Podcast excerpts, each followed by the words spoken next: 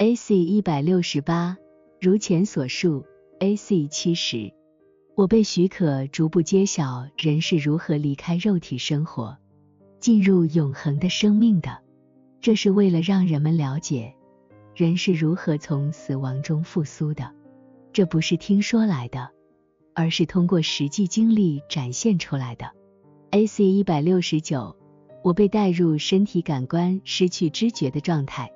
好似濒死之人的状态，但我的内在生命和思维却仍完好无损，并伴随着维持生命的呼吸，直到进入无声的呼吸。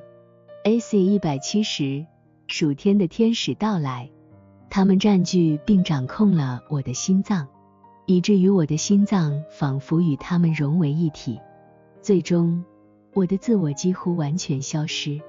只剩下我的思考和由此产生的感知，这样的状态持续了几个小时。AC 一百七十一，就这样，我与灵界的灵断了交流，他们以为我已离开了肉体。AC 一百七十二，除了那些占据我心脏的属天天使外，还有两位天使坐在我头边。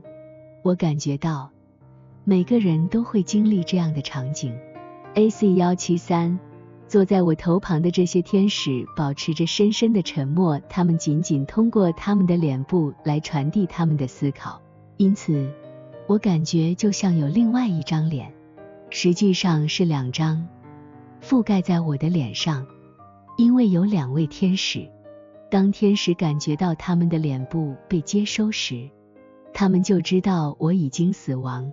AC 幺七四。当他们知道自己的面孔被认出后，就在他们嘴巴的区域进行了一些变化，如此便传达了他们的思想。因为通过嘴巴区域进行交流，这对于天堂的居民来说是常见的。于是，我被赋予了感知他们思维交流的能力。AC 幺七五，我闻到一股芳香，好像保存尸体的香料味。因为当属天的天使在场时，尸体的气味会变得芳香，而一旦恶灵闻到这种味道，他们就无法靠近。AC 一百七十六，在此期间，我觉得我与属天的天使在心脏的部分紧密的连接在一起，这不仅可以感知到，也可以从脉搏中感受到。AC 一百七十七，我得知，在临终之时。人所持有的那些虔诚而圣洁的思想会被天使保留。我还得知，大多数临终的人会思考关于永生的事，很少会考虑到救赎和幸福，所以天使会引导他们继续思考关于永生的事。AC 一百七十八，人们在这种思维状态中被属天的天使保持了相当长的一段时间。直到他们离开，然后被交给属灵的天使，并与之相结合。在这期间，他们并不清楚他们是否还活在肉体中，是模糊不清的。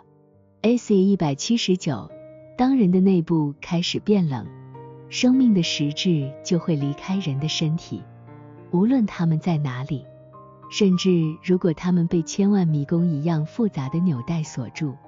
因为主的怜悯有如此大的力量，我曾经感受过，就像是一种强大而充满活力的引力，所以没有生命的实质会留下。AC 一百八十，坐在我的头边的属天天使，在我几乎复苏之后，默默地待在我身边一段时间。我通过他们的思考性沟通感知到。他们是所有的错谬和假象微不足道，他们并不是嘲笑这些，而是完全无视他们。他们沟通的方式是无声的、思考性的，并且他们也以这种方式开始与他们首次联系的灵魂交流。AC 一百八十一，即使这样，有属天天使所复苏的人，仍然处于一种朦胧的生命状态中。当属灵天使来接他时，属天天使会在他们来临后稍作停留，然后离去。